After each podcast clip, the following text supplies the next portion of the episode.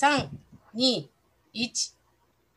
アキラとサトルのそれゆけリビドーラジオ。リビドーラジオ。た。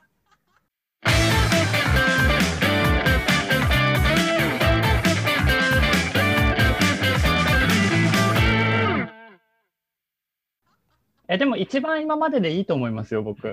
だって、今まであきらちゃんテイク2あ、りますか？だいぶ、テイク2いきますか？いや、いいんじゃないですか、今の。もうこのまま行こうか。あの、全く練成習して長を感じた僕は。いいとそんなわけで、いつものグダグダボードゲームのポッドキャスト、アルガサトルと、アキラの、ポッドキャスト第3回を、えー始めたいと思います。あきらちゃん、はいなんでそんなに間を開けるの？開け、開けてないですよ。サトルさんが、まあ、開けてませんでした？いやいやいやいやいやいやいや、いや、私が、まあいいわ、その話は置いといて。いや、まあ、後でいやでも成長しここはそのままま使うわ。今回はですね、ゲストをお呼びしております。お呼びしましょう。ソルナーゲームズのメイチソラさんです。はい、こんばんは。よろしくお願いします。あこんな感じのぐったぐだな流れでいつもやらせていいや、いいただいております。ですね。いや、こちらも楽です、それは。全然あの気負わずに気楽な感じでやっていただけたらいいなと思っております。はい、はい了解ですえっ。とですね、今回はですね、実はこの3人は共通点がありまして、名古屋テストプレイ会っていう会が名古屋にありまして、そちらに全員参加したことがあるという。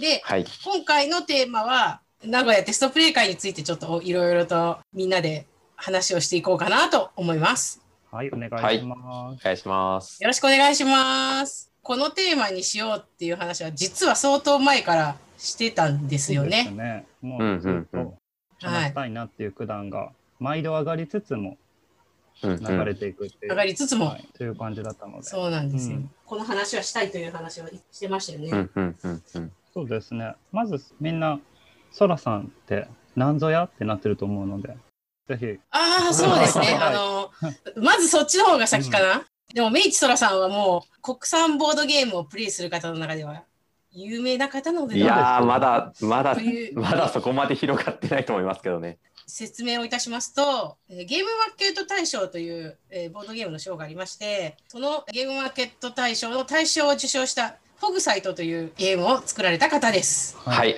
ありがとうございます。紹介してもらって、自己紹介しなくてもお願いしてありがとうございます。まあ、代表作になったということで。はい。他にもね、結構いろいろなゲームを作られてて、私はどちらかというと、ソラさんはミミックアーツで知ってたので、あ、ありがとうございます。はい。耳一個前の、もう一個前のやつですね。はい。白子さんっていう方が、クリ音声を、あの、ソフトークっていう自動合成音声を使った動画を作られてて、それで、うんうん。ミミックアーツの動画を見て、一応その前からも結構話題作だったんですね、ミミックアーツ自体は。うんうん。一回やってみたいなと思って、そのままになってたんですけど、なかなか周りでちょっと同人ゲームを買ってる方とかいなくて、再販もされなかったので、やる機会もなく、そうですね。はい、ゲームを作られたんですけど、名古屋テストプレイ会で多分初めて、そそうですね。そこで多分。分 BGM さんのところの回かどっちかですねそうかそう。か。NGO 会のかどっちかですね。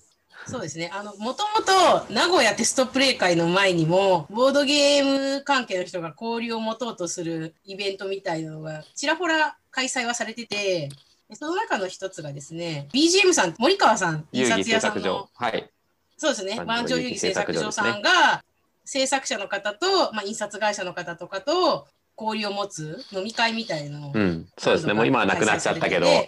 うんうんまあ、コロナがあるので飲み会とかちょっと難しいっていうのもあったんですけど、まあそれでも結構全国から方がお越しになってて、そこが初めてなのかな？まあ、その頃はもうアキラちゃんと私は全然知り合ってなかったので、今は BGM さん。があって、テストプレイとかもする機会あるといいねとかいう話はしてたんですけど、みんなクローズでテスト、スプレイとかをするのがずっとやってたみたいで、テストプレイとかをオープンでやるのはなかったんですけど、テストプレイ会の主催である三崎工房の三崎さんと、世界に誇る名古屋のゲームデザイナーであるアイワーズゲームのカレーさんこそ、と上杉さんのお二人が、西区の障害学習センターを舞台にえーテストプレイ会を始められました。っていうのがうんうん3年前ぐらいですかね。よりもっと前ですかね。あれ？あでも意外とね、そんな長くない。うん、まあそうですね。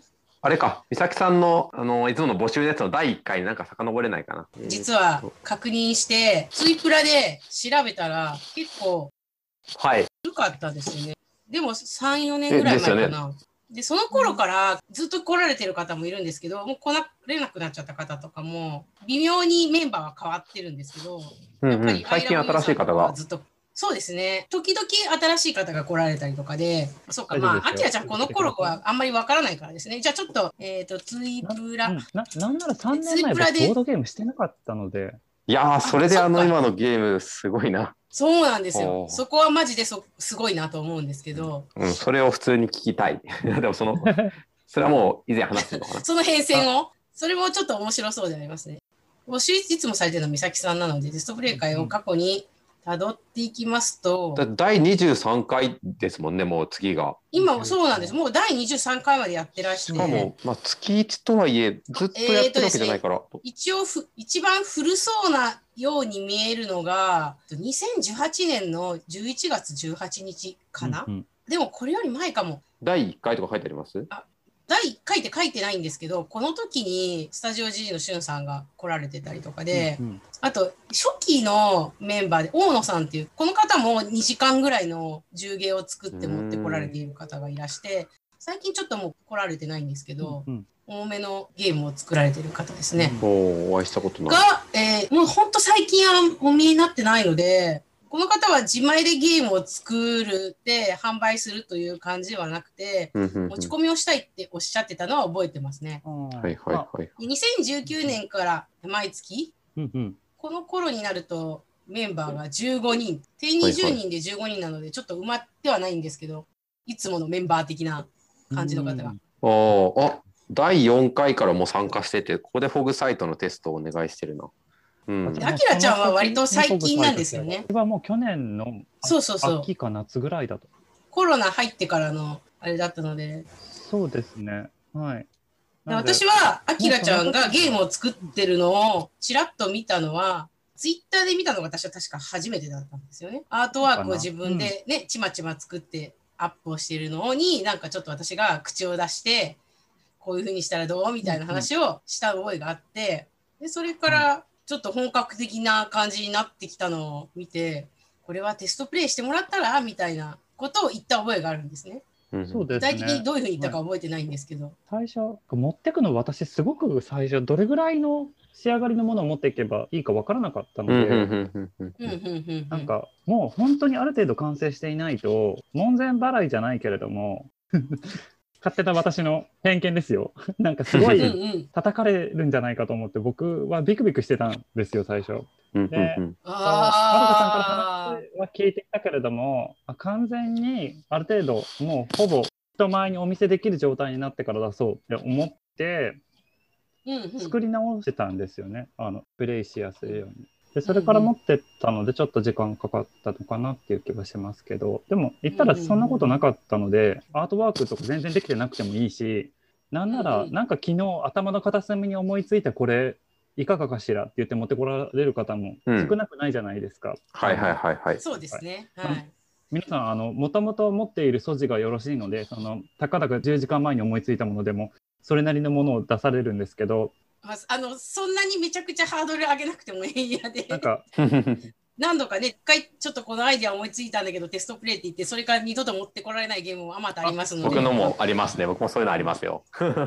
そそんなに怖くないんやでっていうそうですね。もう本当に敷居は低い、最初の。そうですねそれはすごくいい,、うんいいことですよねそ。こまでもう全然それぐらい気楽に皆さん出されてるし私もそんな感じだったのであきらちゃんが持ってきた時のみんなのリアクションは結構すごかったんですよ、うんうんもうある程度作り込んでから持っていったっていうのと、そこそこ重たいものだったので、うん。出だしからこんな重たいの持ってくるなんてみたいな 感じはあったのかもしれないけど。でも私たち少なくとも私に関して言えば、今はあんまり来られてない大野さんっていう方がもう最初にゲーム会に行ってた時に出されてたのが、まあ、2時間級のゲームだったっていうのがあって、うんうん。なので重いゲームも普通に回る回であるという認識のもとに参加しましたね。多分僕行き始めた時って重たいの僕ぐらいしかなくってああ。で大そうですね長くても1時間が最大みたいな感じで午前中全部撮るみたいな横着な真似し始めたのかなって私心の片隅で思ってたんだけどですけど確かに持ってこられたゲームの中では一番アキラちゃんのが重かったと思います。それは間違いないです。だけどまあ普通に皆さん大絶賛していたので。で名古屋テストプレイ会はそうそうたる面々が来られててもうさっき申し上げましたけども、えー、とアイワズゲームズの上杉さんであるとか、えー、とスタジオ GG のしゅんさんであるとか、うん。えー、と最近宿命の旅団っていうゲームがあの WY ゲーム。WY ごめんなさい。WY ゲーゲームズの吉彦さんとかも来られてでうん。ヒットした後でホビージャパンからゲームが出てすごい好評を得てるあれも相当名古屋テストプレイ会毎月のようにあの方京都なんですけど京都から毎回名古屋のですよね。すごかったな。テストプレイ会にお見えになって毎回テストプレイされて非常に練り込んだゲームになってで製品になってっていうのもありますしあと名古屋テストプレイ会からだとあとあ狩猟の時代とかもテストプレイしてましたね、とかですねラボさんはそうです。はい、うん。なので結構あの商業化された作品が結構あったりとか、まあ、商業化されなくてなくてもそうですね。うんうん。かなり話題作がたくさん出ているという必ずしも話題作になったから偉いとかそういうことはないんですけども他にもマフィアファンナンバー5を出されたフダコマゲームズさんとかもね、うん。マフィアナンバー5のテストプレイはされてないんですけれども他の結構主要なフダコマさんの最近の紙ペンゲーム系は全部名古屋テストプレイ会でうん何度もテストプレイして練り上げて面白いゲームになって世の中に出る感じで割とテストプレイをさする方も持ってこられるゲームも層が厚くていいものが出てるんじゃないかなっていうのはうん参加していて感じますし先ほども言いました、吉彦さんはじめとした県外の方が多いんですよね名古屋テストプレイ会。いや、それで言ったら、北海道からの死者が、マニフ北ストさんが。海道マニフェスマニフ。ェストディスティニーさんが。そうですね。すごいですよね。毎回すごいタイトル持ってこられるから、本当にすごい。そうそう4つとかじゃないです。もっと持ってきます、いや、もう本当すごいです。もう半分以上がっていう時もあるぐらい。だってマニフェストディスティニーさんはそもそも同人で多分一番ゲームをたくさん種類の方ですね作ってるサークルさんなだそうなのでうんうんへ100は作ってるらしいですよ。うんうん、なんかジレンマラジオにも出てましたね。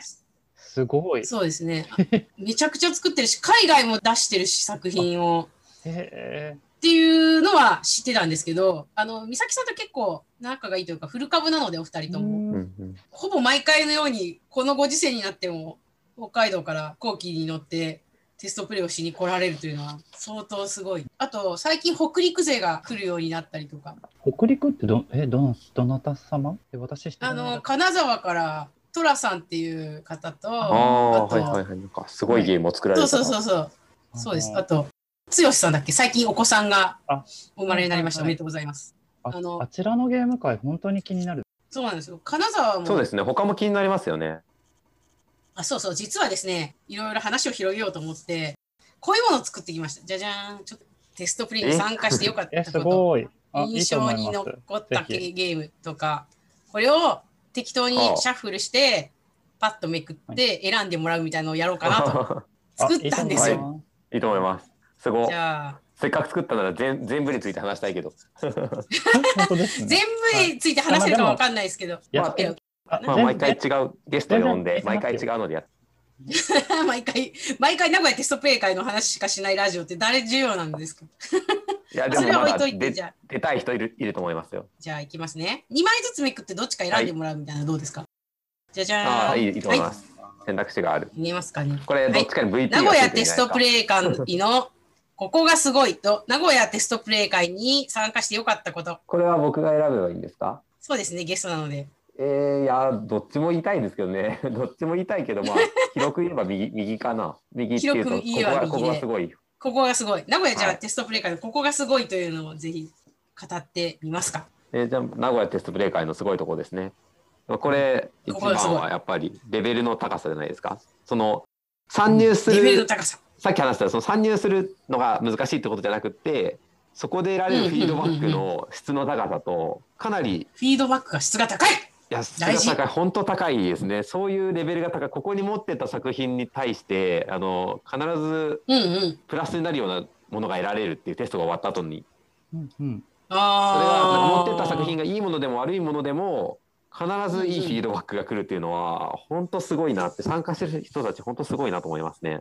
うんで、それぞれ、あおーの、様々得意分野があって、で、様々な方向からのアドバイスが飛んでくるので、うんうんうん例えば、アルガさんだったらデザイン関係でアドバイスとかするわけじゃないですか。他にもプレイアビリティだったりだとか、そもそものゲームデザインだったり、あとはこういうゲーム遊んでみましたかっていうので、そのゲーム遊ぶことで、なんかヒントを得られるようなものを教えてもらったりだとか、うんうん。まあメンバーとかで回してるだけじゃ絶対出てこないようなテスト後の感想、うんうん。うんそれがめちゃくちゃすごいなと、毎回思ってますね。他の人の作品をプレイした後に喋ってる時も、あそこに着目するんだ、この人はっていうのがあって、確かに。確かにだから本当にここに持っていくと、他では得られないような感想が具体的にこれがすごい参考になったとかいう発言とか、誰々のコメントのこういうこと言われたんですよみたいなのを聞きたいですね。そうですね。うんじゃあせっかくなので、じゃあそれこそフォグサイトをテストしてもらった時の話なんですけど。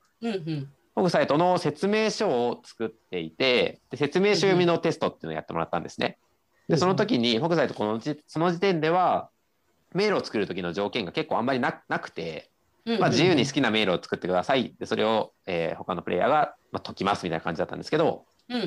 その時に主催の美咲さんですね。美咲さんが、うんじゃあこれって壁が一個もないようなめちゃくちゃ広いメールを作ってもいいのっていうのを言われて。美咲さんそのバグを見つけるのはすごくうまい、はい、うまい方なので、あそれは困りますねってなって、仮にもしもう一個も壁がないメールを作ると、うんまあまあそれでもちょっと難しいっていうのもありますし、あとはゲームとしてそれは、まあ、もしそれが初回プレイだったら体験としてはいい、うんこちらが望んでいたものにはならないので、うんうん確かにじゃあこれは迷路作成に壁の枚数の制限をつけなければいけないですねっていうのをその時に気づいてうんうんうん。そうですね。うんうん。それはかなり大きかったですね。うんうんうん。ゲーム破壊を本当になんかそうそれ自分であのあの言われますからねこれあのゲーム破壊する感じでっていうふうにそれは悪い意味で攻撃してやろうとかじゃなくて、実際にこれが外に出た時にそういう問題を起こさないために事前にバグを発見するっていうのをやってくださったりもしてそうなんかよくいつも。それは。なんか結構テストプレイスでもえじゃあこれこんなことできるけどこれいいの？っていうのをテスト中にも結構言ってくださってあそれはちょっと困るかもみたいなの。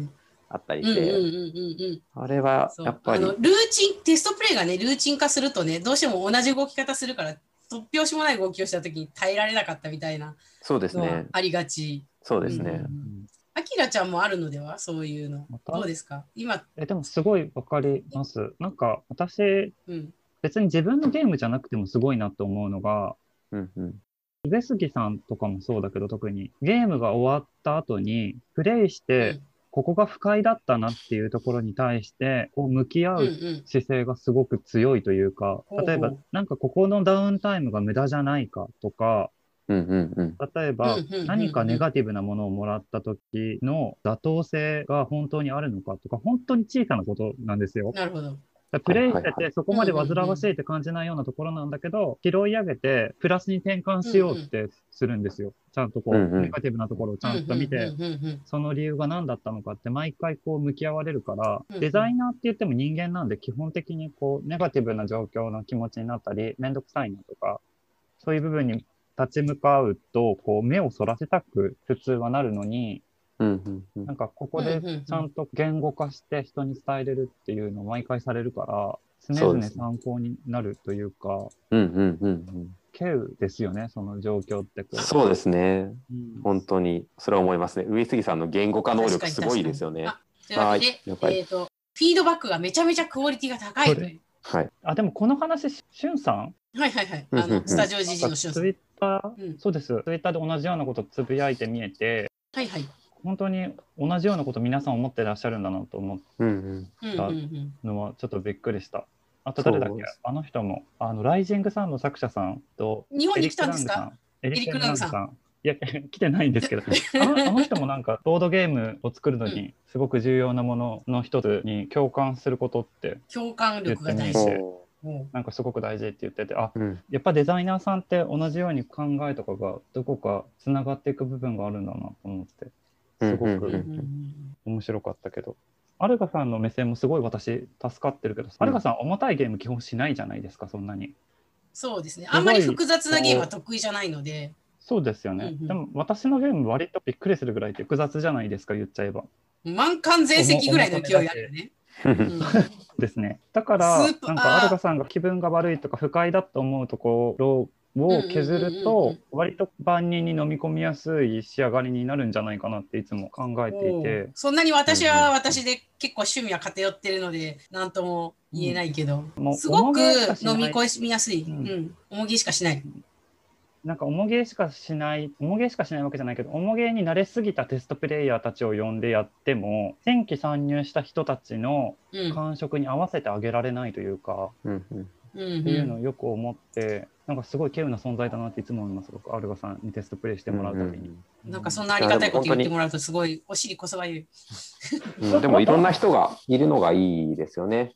もう一個大きなことがあるなと思うのはみんなうん感想を言う時の立場が第三者の目線は大事にしつつもゲームの作者に寄り添うというか。なんだろう結構他人のものだから、結構いろんな勝手に批判していいとかあんまり言語化せずにただそこであの良くない点をついて自己満足するみたいなそういうのがないのはすごく気持ちいい環境ですよね。あのこの問題があるねって、じゃあこの問題を解決するためにこういうことしたらいいんじゃないかなっていうその寄り添いであとはない目線で第三者からの目線もありつつでっていうのがだからあそこがすごく心。地がいい環境なのはそれがあるなと思っててなんかテスト終わった後でそのゲームがうまくいくにしろ、いかなかったにしろ険悪な雰囲気ってならないじゃないですか。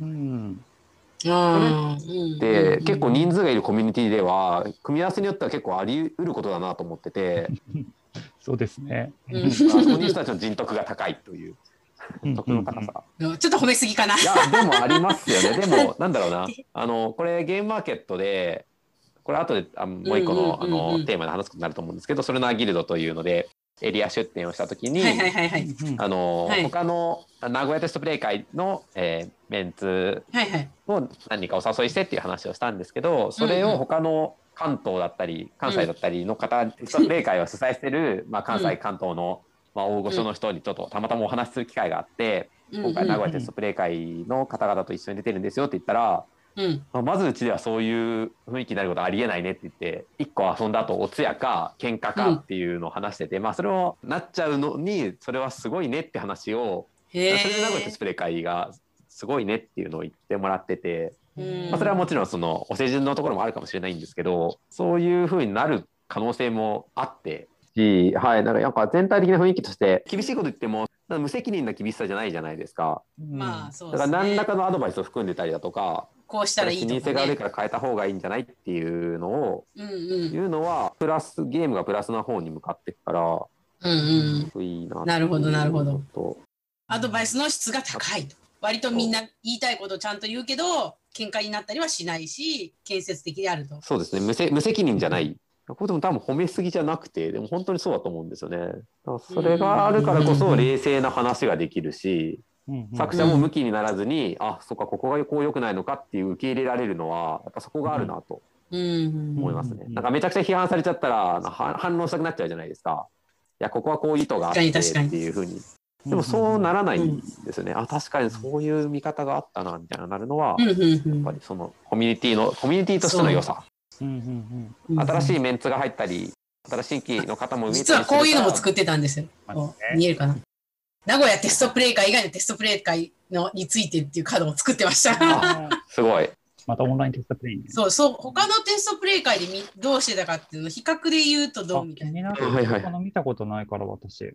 僕は結構オンラインテストはんとかはお願いしてるけど友達とはい友達とかって今までやってもらってたんだよね、テストプレあイ会。私は本当に野良の人たちに、なんならボドゲさえしてやることないような人たちを、あでもそれもいいですねはい、やってもらうこと多かったです。でも、アキラちゃんのゲーム、重ゲーだからさ、それを、ボードゲームをやったことのない人たちにインストールするという、すごいきょ環境だったのは確かなんだよね。そうですね。皆さん成長されるので、1回目どうこうだったけど、2回目はみたいな、大丈夫になうんゲームの中でするので、ちょっとは適性があると思うんですけど、僕の友人のゲームに対しても。ボードゲームやってる人たちの意見と、やってきてない人たちの意見って本当に全然違うから、例えば。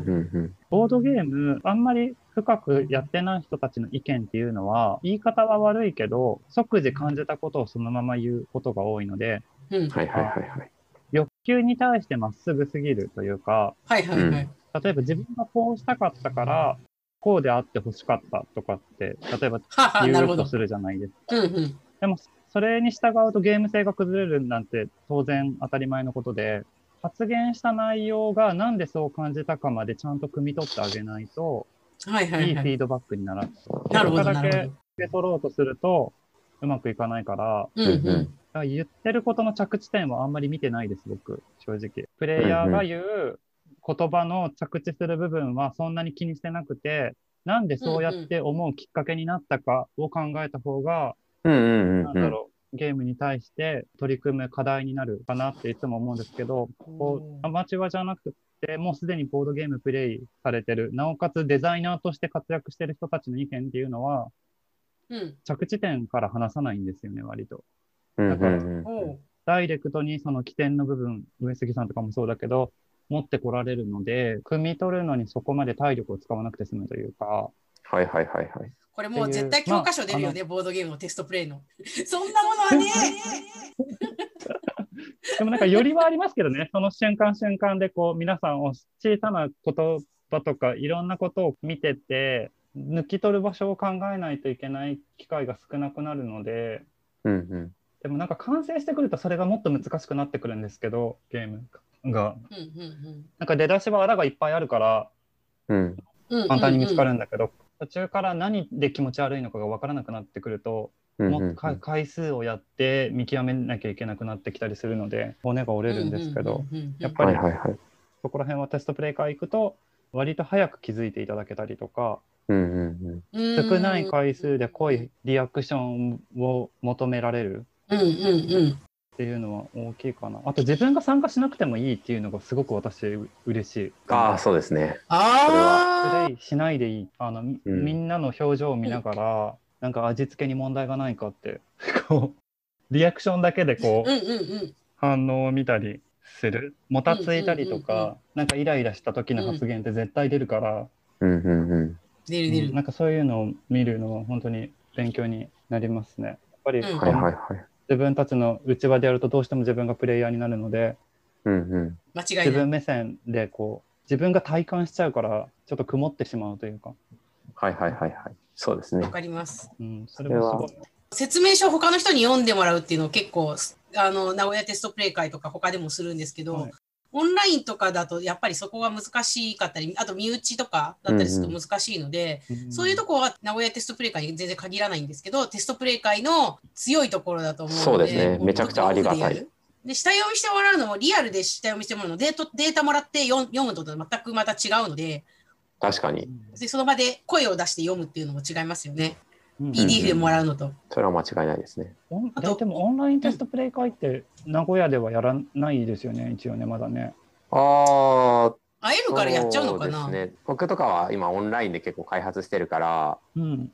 なんか何人かそういう話はちょっと軽くはしてはいるんですけど、うんうんうん。まあなんかねユードナリウム、ユードナリウム使ったりとかね。プラットフォームそっちですか、ユドユドナリウムユードナリウムを僕はメインに使ってて、もちろん前はあのテーブルトップシミュレーター使ってたんですけど、うんうんううんん。やっぱりあの、うん一緒にやってもらう人が買わなくていいっていうのがすごく大きいし、まあまあ、高いしね。そうですね。なんか私は買っちゃいましたけどそうなんか。その辺の僕も買ったからそれ持ってる人同士のやつはできるんですけどなんだろういろんな人にやってもらおうと思うとウェブツールなのではい。アクセスしてもらってルームのパスワードと教えて入ってもらうだけっていうのその取っかかりのしやすさはかなりテストプレイしてもらうのにね、ゲーム買ってねっていうのもあれだしね、確かに。そうなんですよね。うちは結構 BG エンジンとか使ってた。あ僕も前はそうでした。BG エンジン使って BG エンてジン BG エンジンってはい。これもテストプレイのキットなんですけど、ただ BG エンジンはあんまりできることが多くないのかな。そうですね。あのゲームによると思います。簡単なカードゲームとかだったら全然あれで大丈夫ですけどあうん。でも最初ホグサイトも BG エンジンでやってましたよ。ー DG エンジン、ユドナリ、うん。テーブルトップシミュレーターってこうやって全部使い分けて、ここが一番対応できる幅が広いのは、どのプラットフォームになるんですか、で僕はずっとユーザリウムを最近は愛用してるけどうんターゲットによるのかデザイナー同士だっな。たらテーブルシミュレーターの方が物理演算みたいなのもあるからなんかアクションもできなくはないみたいな。最近テーブルトピアとかも出たよねああ。りますね。あそれは持ってないけどあれもあれはいいのかな？なんかいいのかわかんないから入れてないですけどね。ユドナリウムってこれは自分で物をコマとか動かせたりするんですか？あすしますね。なんか本当に仮想の盤面があってあ、本当だ、動かせる。でここにデータえ、もう触ってんの？触る。もう話それますけどユドナリウムのいいところはゲーム内に説明書のテキストとかも残せるんですけどはいはいはいそのまんまそこのテストのしたものをバックアップできるところがめちゃくちゃ良くて、うんうんへあのえ。バックアップできる？えっと、保存していつでも参リプレイみたいな感じ？あえっと、それじゃなくて、えっと、いつでもなんだろうなそのデータを参照できる。えっと、アナログでテストキットを作るとあ、例えばコン。ポーネント変えたりカード変えたたりすると、まあ、その都度印刷して、りまあ、スリーブなで入れるわけじゃないですあーはいか。で1個前のバージョンに戻ろうとするちゃんめっちゃ印刷してるもんね。1個前のバージョンに戻ろうとすると前回何変えたかってあんまり覚えてないんですよね。はいはいはい。あで前のバージョンを完全に復元するのにもまた紙が必要だったりするけどユドナリウムは前のバージョン完全にルールテキストのまんま残ってるのでちょっと進んでうんあこっちじゃないなと思ったあら、まあ、2日前のデータに飛んででやったらそこのルールとコンポーネントは全部残ってるのでうん。巻き戻しがしやすいと。そうですねだから記録として残せるっていうのと更新のしやすさはいはいはい。っていうのがなんかやりやすそう、これ、見た感じは。かなり軽いですよ。ちょっと作るの。でも、でもね、海外勢が全員、バーサルか、おなんだろうバーサル今度は僕のバーサルは知らない。また別に、僕もね、触ったことないんですよ、それ。ちょっとわかん、ちょっとめんどくさそうだから、それ触ってないんですけど、あとテーブルトピアはうん、やってる人少なくて、やっぱりテーブルトップシミュレーター一番多いんですよね。うんそうですね、海外は多分それでボードゲームができるから結構マストで入れてると思います。うん。でそれでボードゲーム。ムできるのがいいのかわかんないのもあるんですけど。ダメですよ。うんダメなやつ結構多いですよ。まあいいのもあるじゃないですか。でも、デッキとか一瞬で作れるんですよ、テーブルトップシミュレーターも。で本あ当に便利で、一瞬で全部直せるので、テーブルごとに全部コピー、セーブできちゃうから、あ、かそれも、はいはいはいはい。多分変わらないんで、今聞いてたらユドナリウムでも同じようなことできるんだなと思って。そうですね、その要素は入ってますね、きっと。ねあ。うんうん。そっか、お金がかからないって、僕ね、もうね、買ってあげてるんだわ、自分のテストプ友レイヤー達に。すごい。まあ課金マンやで。いや、本当はそれができたらいいんですけどね。テラクターかな？言っても2000円とかですよね。なんかわざわざ来てもらってどうこうって思ったら、なんか確かに、確かに。でもなかなかその考え方までできない、できるほどちょっと余裕がなかった、僕は。う、もうなんかね、振る舞ってやっちゃってる。もうしょっちゅうテストプレイするのが分かってる人な素ら買ってあげてもいいかもしれない。そうですね。その人とツイッターで募集しちゃうので一回限りだとそういうわけにいかないですもんね。そうですね。あ、ツイッターで募集しちゃうんだ。そうですね。そう僕はとにかく数をこなしたかったので、はいはいはい。ツイッターで最近の2作は募集してやってましたね。ね微妙に不安が私あなんかシェアすることに関してはいはいはいはい。うんうん。と盗作みたいな感じですか？盗作ってあのゲーム盗作無理やろ。絶対無理なんですよわ私のゲームは基本的にだから別はいはいはいはいにそこまで全然危惧してないんですけど、ボリュームあるからね。どれぐらいもう全然全くの他人でもシェアしちゃえばいいみたいな感じですか？寅まああの一応あのどんな方かっていうのは見見てからお返事はしますけどそうですよね。でも本当に初見で初めてそこでお話しする方ともやったりはしますね。終了級以上だったら多分コピーするのすごい難しいからできないと思うんですけどなかなか。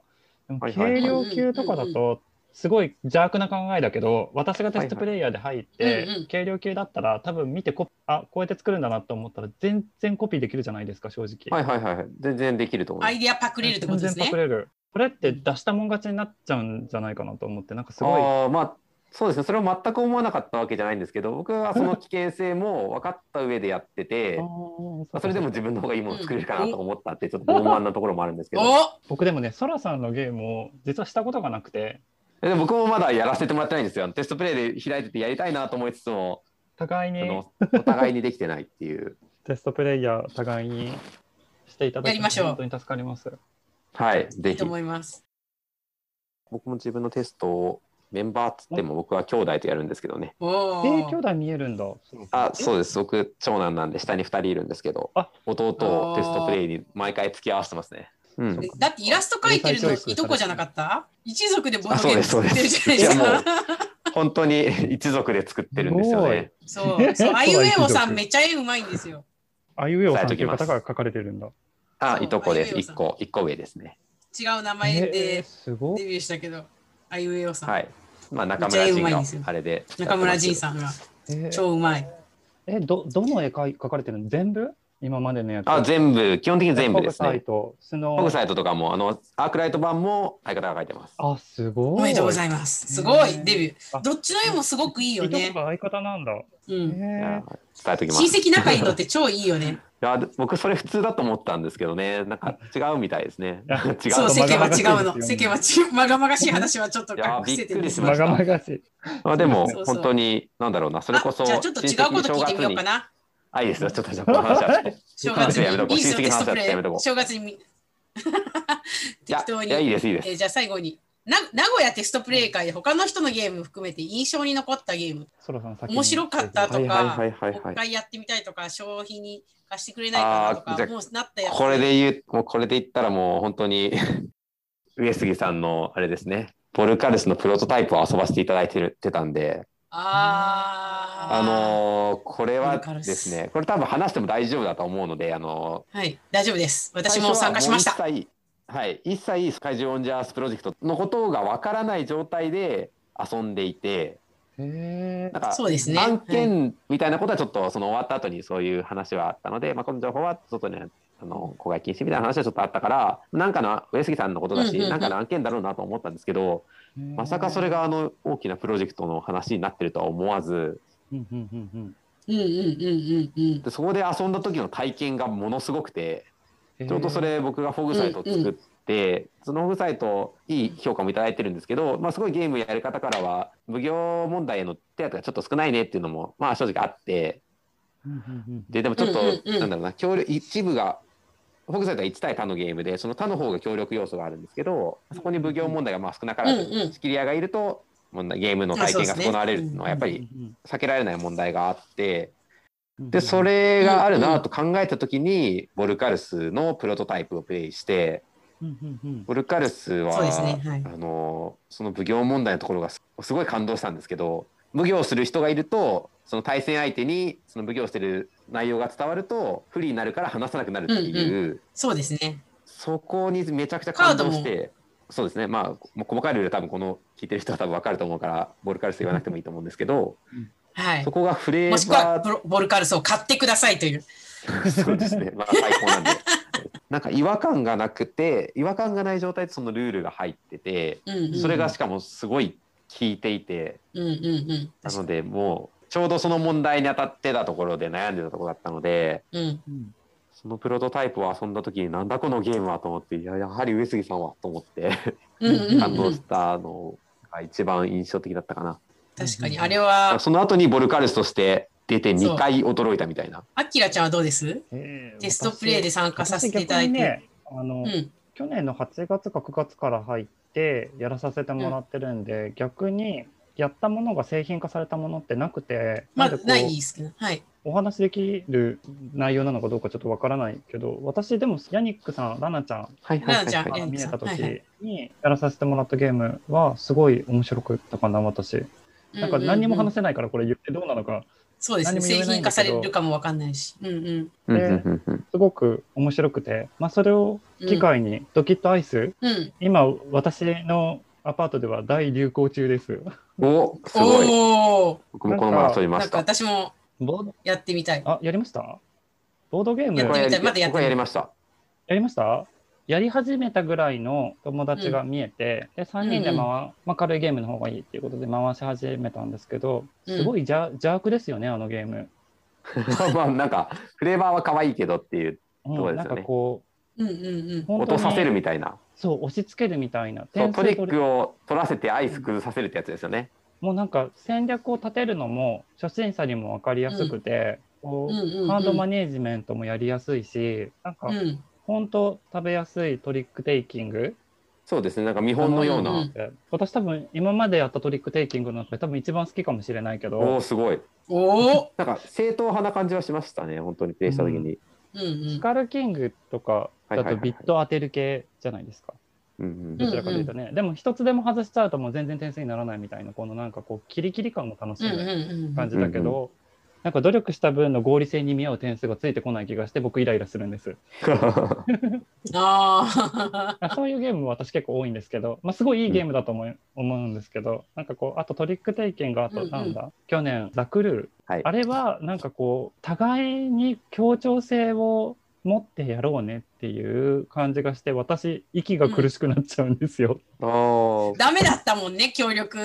ね。そう、協力 あれこそ割と先般探しになりがちみたいな。なんか苦しくて、なんかね、今まで僕トリックテイキングいろいろ、あの、本当に流行ってるからさせてもらって、ちょっと私苦手なのかなってふんわり思ってたのを、まあ、ことごとく打ち破いてくれたドキットアイス。素晴らしい。おーいいですね。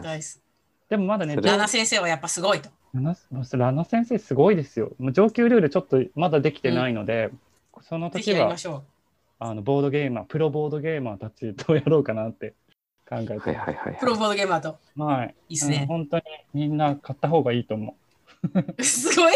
みんな、みんなすごいアピールすごい、これ、これ、本人喜ぶので、ツイッターにそのまま投稿してあげてください。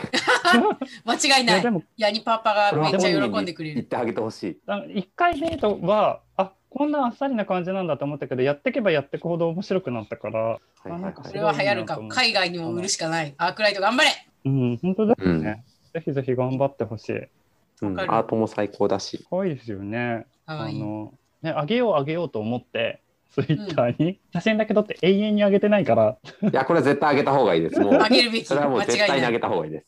確信を持って言える。うん 絶対あげあげないとた方がいい。。私もめちゃめちゃリツイートするわ。ヤニックさんよろしくお願いします今。この話来てねえあ今度ヤニックさん来るんじゃなかった？しかも。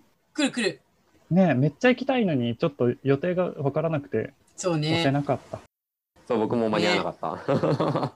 あもう毎回間に合ってない。あもうそう最近あのコロナでねテストプレイ会の人数を結構限ってるので前はそんなことなかったんですけども今割と早めにそうですね、瞬予殺。定を把握してないと1時間予約できない。なので、もし参加したいという方がいれば、三崎工房さんに直接 DM とかを送って、次の回参加したいのでっていう一度ご相談なさってください。どうしても参加したい人は、遠方の方とかね、うん相談してみるのもいいんじゃないかな。いいと思います。僕いつも食い下がってるからはい、取れるけど。そうね。危ない危ない。危ねえ危ナイねス、ナイス、ナイス、ナイス。この、というわけで、まあ、名古屋テストプレイ会で印象に残ったゲームとしては、まあ、ドキットアイス、ポルカルスのプロトタイプですかね。はい。そうですね。あのドキットアイスは名古屋テストプレイ会には持ち込まれてなくて、なんかヤニックさんはすごい参加されたかったみたいなんですけど、何かとことごとく予定が合わなくて、あの、うんアキラちゃんが来てた回が確か初めてヤニックさんお越しになった回だったのではないかな？違ったかな？その前にもしかしたら1回ぐらい参加されてるかもしれないんですけど、結構毎回直前で予定が合わなくてキャンセルされたりとか、なかなかご都合が合わなかったのですけれども、テストプレイ会で予約参加してくださって、私もフォローはしていただいたんですけど、なかなか話す機会がなかった。まあ株券さんとかも前に来られたことあったし、あの、株券一さん、大株券さん。阪ね、はい、はい。とかも来られてまししたし本当にね、来る方は幅広いという。最後のネタぐらいにしとこうかなと思うんですけど、名古屋テストプレイ会でこんなことがありましたっていうのを作っ何でもはい。別にどんなことでもいいんですけど、こういうはいはい。はいいいことが、これこそ、ね、あの、ソラさんの独占場じゃないですか？そうですよね。そうですね。え、これれは、え、独占、うん、そうだな。え、だからいいことしかなかったけど。え、ソルナーギルドの話しないんですか？あ、ここでしていい、そこでソルナーギルドの話しない？その、そのそうだよなんかそんなことあったって、ほ他にもいろいろいいことがあったから、なんか交友が広がったりとか、いいことしかなかたくった。さん浮かんできたから、何かなと思ったけど、その振りは、じゃあありがとうございます。せっかく出るんだからこの話は絶対したいと最初に全力でアプローチをいただいたのでそれを話していただかないとねそうですね。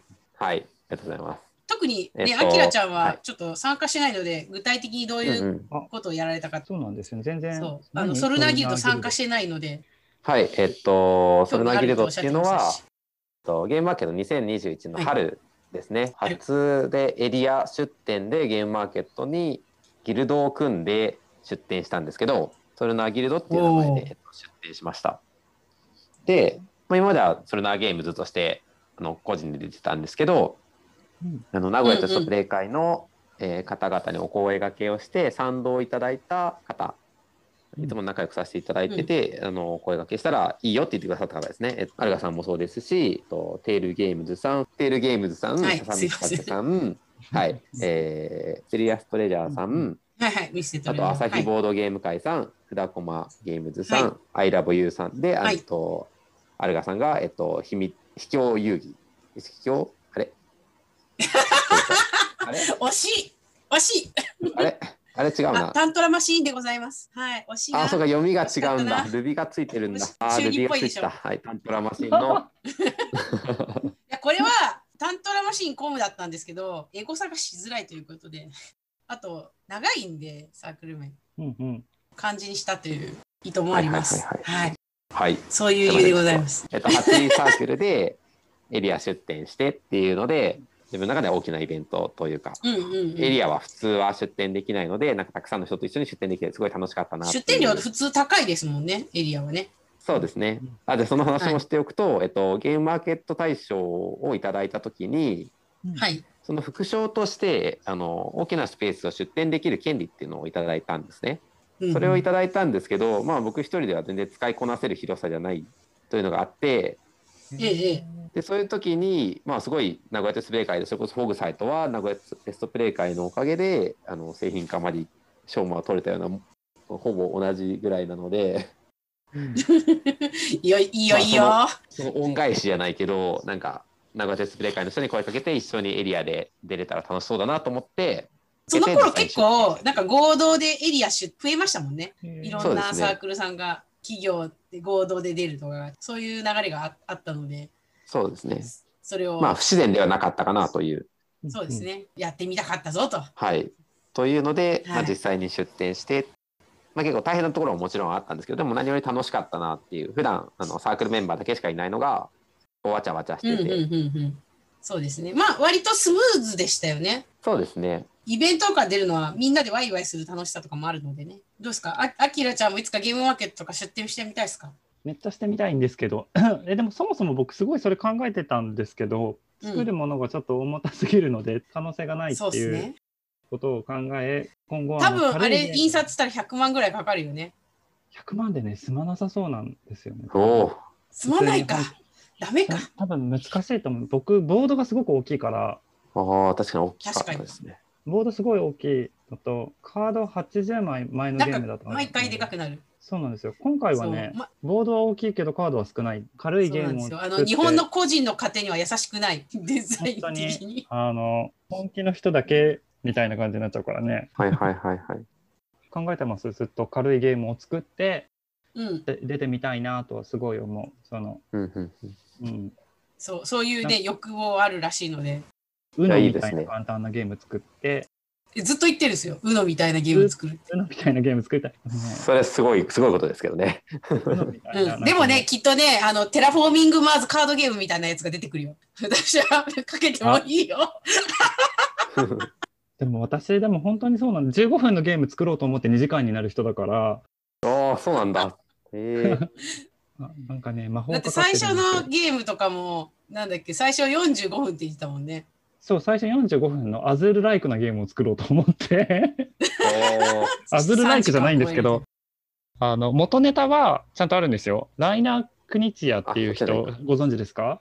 え？あの国津屋じゃなくて？知ってますよ。そうです。クニチアあっていうびっくりした。なんかのなんかよく似た別人かと思った。かと思ったコスプレしたおじさんですよ。股間にランマの頭つけた人ですよ。ね、はいめでたい感じの。あの人のバトルラインっていうはい。小さい役を作って争っちゃうよっていう、あのセットコレクションをセットコレクションするゲームみたいなはいはいはい、うんのがうんうんうん私のゲームの多分元ネタ前のゲームはなんですけどうんうん。だからそこから考えてたのでなんか45分で終わるだろうって思ってたんですよ。うんうん。うん。そしたらなんかその元ネタが大量のミ6分のニゲームが1ぐらいのミニマムなサイズになっちゃって大きいゲームの縮図的なぐらいに。うんあと6分の5は私が考えたものに変わっちゃったから、その、乗っ取られた。国津屋が乗っ取られた。いやーでもいいいいですねそういうのはの私かけなのるみたいな心がうんうんそう、うん大きくなりすぎて、うまくいかないんですよ。本当に作れなくて、だから30秒ぐらいのゲーム作ろうと思ったら15分ぐらいのできるのかなって今考えてて。え逆にソラさんは今まであんまり重げしてこなかったじゃないですか。この間ちょっと重いゲームを体験されたと思うんですけど、そうですね、ちょこういうっとずつの作。りたいけどこうなっちゃうみたいなのとかってあります？はあ、めっちゃ気になる、それ。いやうん僕もあのいろんなアイディアを思いついてどんどん足していく派なんですよ基本は。一緒だ。うん。あ いや基本はそうなんですよ。アキラちゃんと同タイプやん。うんででもテストを結構ボードゲーム始めたばっかの人とかやってもらうとやっなかなか説明もあれだしうんうんうん。難しくなっちゃうので、最近はもう引き算を頑張るようにしてて。うんうんうん。ほうほう。だからもうフォグサイトとかはそれこそもうほとんど骨格だけのゲームみたいな感じで、あ、そうなんうん。だ。実はあのゲーム拡張を作っててその拡張がそのやりたいことやったからすごいモリモリな感じで結構面倒くさいゲームなんですけど、クトゥルフの方であそうです。すよね。クトゥルフの方はク結構トゥルフっていうかハスターの方。はい、ハスターの方は結構あのーへいろいろ入れたからってだからこそ拡張にしたんですけど元の方はもうほぼほぼうんうん。骨格だけのゲームみたいな感じで、ああ、実は本当に作りたかったのは、あの、拡張入りの状態のものだったっていうのは、そうね。今初めて知ったので、これはね、ファンの人は嬉しい話。白い。嬉しい情報。んんん。そうです。ねなんかそうあれもさせたいしこの楽しみもさせたいっていうのがあって、うんうんそれ全部全部入れで入れるんですけど全部入りは拡張。この要素とこの要素は似てるから合わせたりとかそういうのをしてたりとか減らしたりしてうんうん。まあ最終的に販売するのはそういうものにしてますけどなるほど。じゃあ、アキラちゃんのゲームも、ボードの4分の3ぐらいを切り取って拡張にすればいけるよ。なわけあるかうん、だから簡単にする方法は全然あるんですけど、うんうんうんうん僕のもだいぶ刻んしまくるんですけど、後半からは。はいはいはいテストプレイ。もうだから本当おっしゃってることすごいわかります。はいはい最初足し足し算で、あ、もうこのメカニクスできたからもうこれ入れたい。なんかここ、ボード、ここちょっと空いたからここになんか入れれる。あ、ここメカニクス入るわ。で、なんはいはいか入はいはいはいれ入れれちゃうみたいな。もう足し算どころか掛け算ぐらいの勢いでか けるさんはすごい。どんどん入ってきちゃって、で、最後一気に消すみたいな。あ、もうこれは別に必要ないみなんかこのストーリーに消しいらない方が。穏やかだから、結果として山盛りに見えるという。多分そうなんでしょうね、私。うんでもメカニクスがどうしても A したら B、B したら D、D したら E みたいな感じで、こう、お互いがお互いを食い合うみたいな感じにしちゃってるからかな。ぐるぐる回るって言ってましたもんね。あ、そうですね。なんかそれがいつも僕のゲームにおいてしたいことだから、うんどうしてもそうなっちゃうのかもしれないけど、あります。消していく作業とか、あれありません？ここまで手塩かけて死ぬほど練り込んだもの、多分もうありますよね2ヶ月ぐらいはいはいはいはい。頑張って考えたんだけど、めちゃくあとちょっとちゃわかる。で作り込んでってたら、あこれはいらないわって言って、バはい。ンって消した瞬間、すごいすっきりすることってあるじゃないですか。ありますね。その勇気って結構いりますよね、この。いや、いりますね。なんかもうすごい未練がありますよ。うんうんうん あのありますよね。いやー、これ気に入ってたんだけどな、みたいなのは。そうれは、多分それだけ取り出して別のゲーム作ったらいいんですよ。知らんけど。あでも今作れるかどうか僕はそんなわからんけど。ことそんなことしてますよ。今もう一個うん新しいしてますか？ゲームはフォグサイトからで使わなかったボツにしたアイデアを別の形で組み立てて作ったので、まあ、そういうことでやりああ、たいやっぱことやってます、ね。なるほど、そういうことがあるんですね。やっぱりリサイクルしないと割に合わないですよね。割に合わない。まあそうですね。なんか うん愛着があるので、そこまで生み出したルールに。損得感情というか、貧乏症だからそういう考えになっちゃうけど。なるほど。なんだろうやっぱりリサイクルはとかしたりとかするんだ。うん、そうですね。なんかもう我が子だから考えたルールはあ捨てれない。まあでもあのうん製品にするときは多くの人にその一番遊んでほしい体験を残すために泣く泣く削るんですけど、うんはいはいはい。全部それはメモしてあるし、もう振り返らない人だわ、私。いやそれすごいですね。過去僕はは引きず。るタイプです、ね。何にもあ残せのないみたいな。すごいな。これもないです。ずっと作ってて、すごくメカニクス頑張ってたんだけど、頭のどこかにここを直した方がいいなっていう引っかかりがあるんだけど、これ直そうと思うと、とんでもない時間がかかる。ありません。こうはいはいはい例えばデッキとかでね。これ消そうと思ったら、1週間とかじゃ終わらないみたいな、もうとんでもない時はいはい間、全部つながってるからか。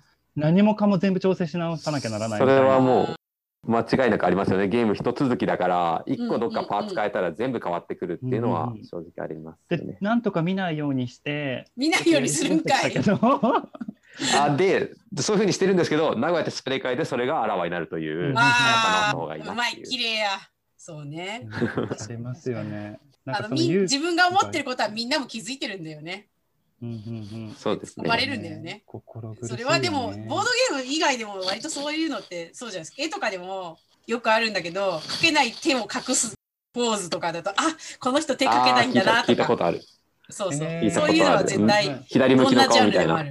そうそうそうう。ん左向きしか描けないんだなとか、いつも同じポーズだからこれの人はこれしかできないんだなみたいなのとかうん、まあ、絵だけじゃなくて音楽とかでも多分テックセで曲書いてると同じコード進行になるとかそういうのが多分あるんですよ。うんうんはいはいはいまあ絶対どの業そ界でもあるれはみんなに分かってしまうというね、ね。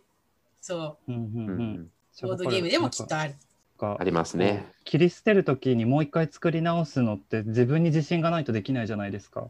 う。んうんうんうんうんうんうん。全部消してもう一回作ったときに自分がこれよりいいものが作れるっていう自信がないと切れない。それはそうですね、うんだからなん。か確かに確かに。昔の自分だったら絶対できなかったなと思う逆に。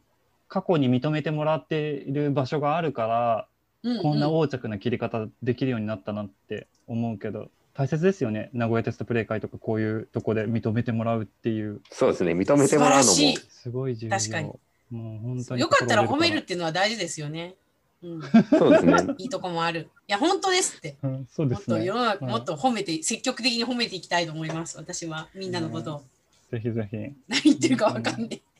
ここに来れば何か的確なアドバイスがもらえて元気をもらえるみたいな場所があるっていうのはいい。うん。それが名古屋テストプレイ会でなければならないってことはもちろんないけれども、それぞれにそういう場所があるっていうのはとてもね、良いことなので、興味がある方はコロナ明けにでも遠方から来ていただくのも本当に大歓迎ですし、私がそんなこと言うことじゃないけど、もし興味あれば、美咲さんなりに声をかけていただいて、どうしても参加したいんです、みたいな話をしとくと、いいタイミングで早めに情報もらえたりとかするかもしれない。身内ばっかりになると、どうしてもそれがどんなにいい人でも、どうしても若干固定化してしまうみたいなところは多分あると思うので、違うメンバーが来ることは、美咲さんとか、カレーさんとか、他のメンバーの方も歓迎だと思いますので、私も用事がある時以外はフルに参加しているので、たまには抜けて他の方に参加してもらった方がいいのかなっあて結構ずそっと思いながらもそのジレンマもありますよね。ありますありますあります。この良さを他の人にも。けどああんまりちゃんと意見が言えないと逆にすごく申し訳なくなっちゃったりとかすることもありますけども。でもありますよねそういうことも。出来上がっちゃってるもの、ある程度をそこそこあるけどな僕。他の人のゲームでもうある程度出来上がっててもう言うことないんだこれみたいな、うんうんうんもう。うん。ね味付けがデザイナーさん自分の趣味があるから、ね、自分の趣味で喋っちゃうとねあ確かに。出来上がった作品に失礼かなと思っちゃう時あるし、そうですね。そこはちょっと難しいところで。うん全部受け入れる必要ももちろん意見としてはもうないしっていうのもちょっと難しかったりとかはしますね。うんうんうんそうですよね。あ、そうだ、オンラインテストプライ会を結構本気で定時で考えてて、私。やりましょうよ。んん月1とかでもいいし、いいと思います2月に1回とか、半年にやりましょう1回とかでもいいんですけど、半年に1回だともうちょっとやれないレベルになっちゃうので、もうちょっと頻繁にやった方がいいんじゃないかと思いますけど。確かに1ヶ月、2ヶ月ぐらいに1回をめどになんかやっていきやたいなりましょうと思う。よ。コミュニティとか作って。うんそうなんですよね。作りたくて、なんか Discord とかでやればいいのかな？多分 Discord が一番ボードゲームのところは良さそうやっぱ立ち上げましょうよ。待ってますよ。ね私は参加するよ。あでユドもラリウムテーブルトップシミュレーターかな、みんな。まあ、ジャンルとか別に、あの、やりたい人で集めて、ユドナリウムの部屋、ディスコードの、い多分ろいろそれの方テーブルトッがプシミュレーターの部屋とか作って募集してみたいな感じでやればいいと思うんですよ。うんうんうんうん。でうん、募集するときに何々でテストプレイしますみたいな感じであらかじめ書いてやるみたいな。そういうやり方でやればいいんじゃないかなと思います。はいはいはい。そ。こら辺はね、多分私より詳しい人もいるし。僕のゲームとかだったら多分絶対取ったりできないけど本当に軽いゲームとかだったら、パソコンに移してやっちゃうってすごい危険じゃないですか正直。あの、うんうんうん。それをもしかしてずっとこう、懸念材料としてなかなか進めれてなかった感じですか？